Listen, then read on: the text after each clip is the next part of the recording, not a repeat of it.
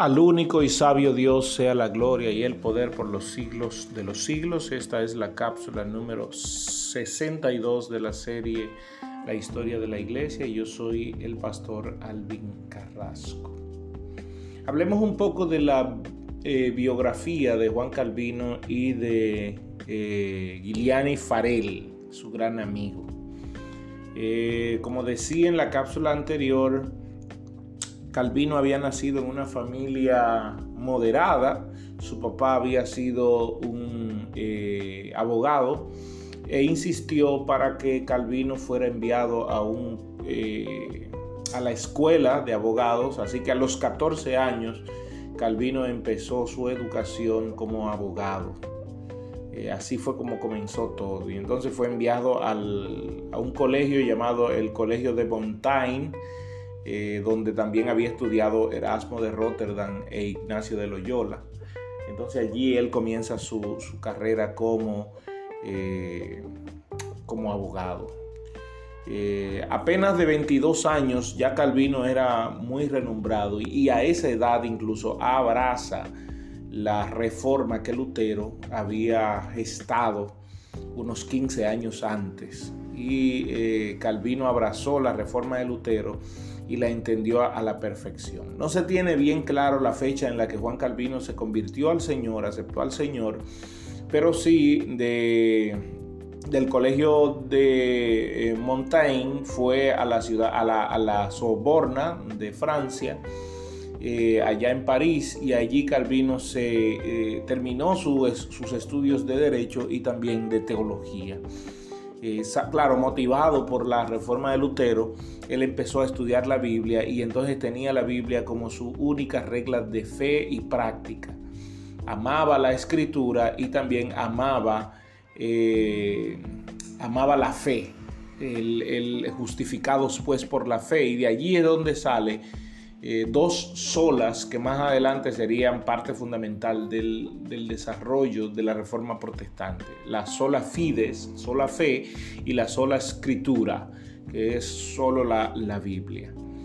Eh, una vez completada su educación en la ciudad de, París, Francia, se va a Ginebra y allí conoce a Guiliane Farel.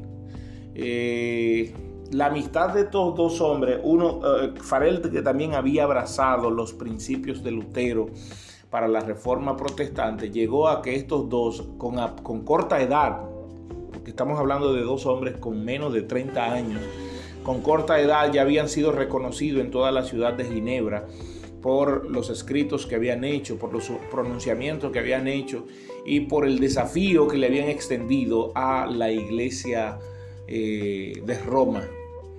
Eh, allí Calvino eh, estuvo durante mucho tiempo estudiando la, escritura en la iglesia de San Pedro en Ginebra y conoció, allí conoció a Pedro Viret y tanto Farel como Viret más adelante fueron, claro, llevando los puntos de Calvino a mano, fueron a un debate con más de 170 sacerdotes de la iglesia católica porque estos acusaban a Calvino y a, Farel de que ellos estaban falseando la escritura y que ellos no prestaban atención a los padres de la iglesia. Ellos ignoraban la, la traición de los padres de la iglesia, decía la iglesia católica.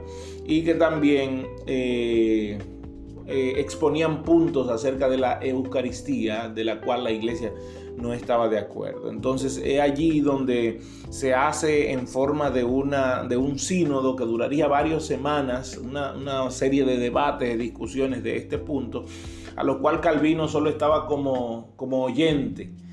No se le permitió participar, pero, eh, participar, pero Faret, Farel y Viret participaron en, esa exposición, en ese debate.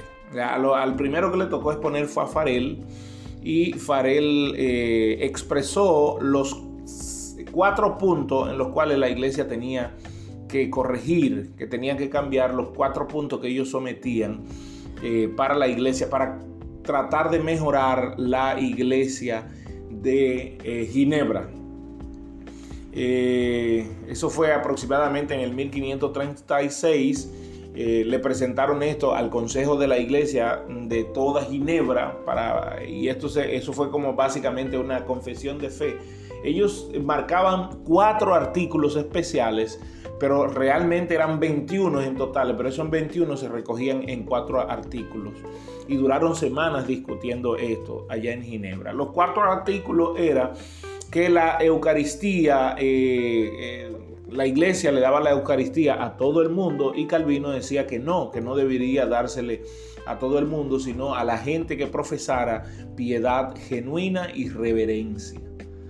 Piedad genuina y reverencia. Eh, atención, de allí es de donde sale el día de hoy que las iglesias solo partan el pan entre sus miembros y no, y no a toda la cristiandad. Es decir, alguien se convierte, no puede participar de la cena del Señor porque eh, debe ser miembro para poder participar de la cena del Señor. No es eso realmente lo que imponía la Biblia, pero Calvino estaba haciendo esto porque la iglesia era muy liberal en ese aspecto.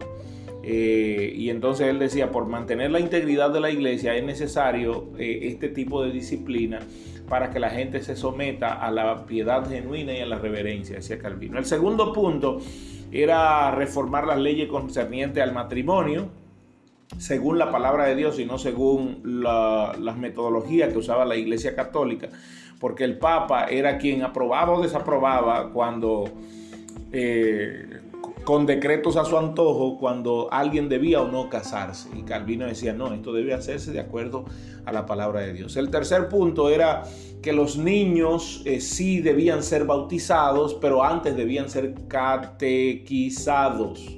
Debía dársele una especie de cursillo, como se hace el día de hoy. Es decir, Calvino sí aprobó eh, el bautismo de niños es decir, la, mentalidad de Calvino está totalmente en las iglesias calvinistas el día de hoy. No, eh, porque solamente se está tomando de Calvino las cosas que las iglesias calvinistas entienden que son correctas. Y este punto del bautismo de los niños, ellos decían que no, o dicen que no todavía.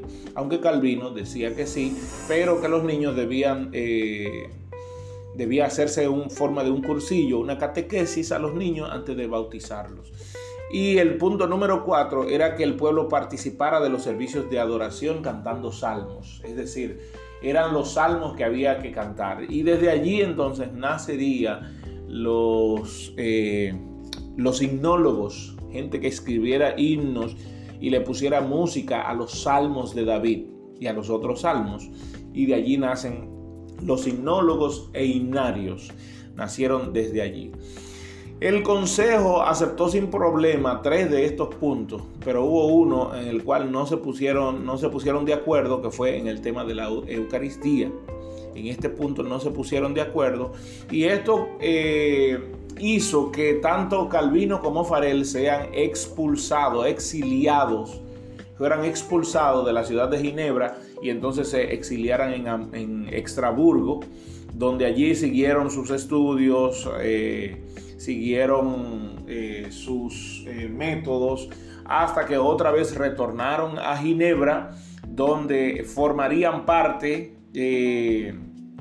formarían, irían a la ciudad de Worms y formarían parte allí de el, parte de, bueno, la dieta que el emperador Carlos V había puesto a Lutero, allí estaba eh, Calvino. Calvino era parte del de, público que estaba allí, estaba prácticamente en defensa de Lutero, junto a su amigo Philip Melanchón. Recuerden que Melanchón era eh, amigo personal de Juan Calvino, por lo tanto Calvino estaba allí en la dieta de Worms, como se llamaba, citada por el rey Carlos V. Entonces, eh, de allí surgiría eh, este, este Calvino que fue radical con las escrituras al ver que la iglesia no aceptaba esto de las escrituras con buen ánimo. Calvino empezaría a escribir y Calvino estaría muy atento al tema de renovación de la ciudad, a, a los temas políticos y fue un gran político de hecho, fue reconocido como un gran político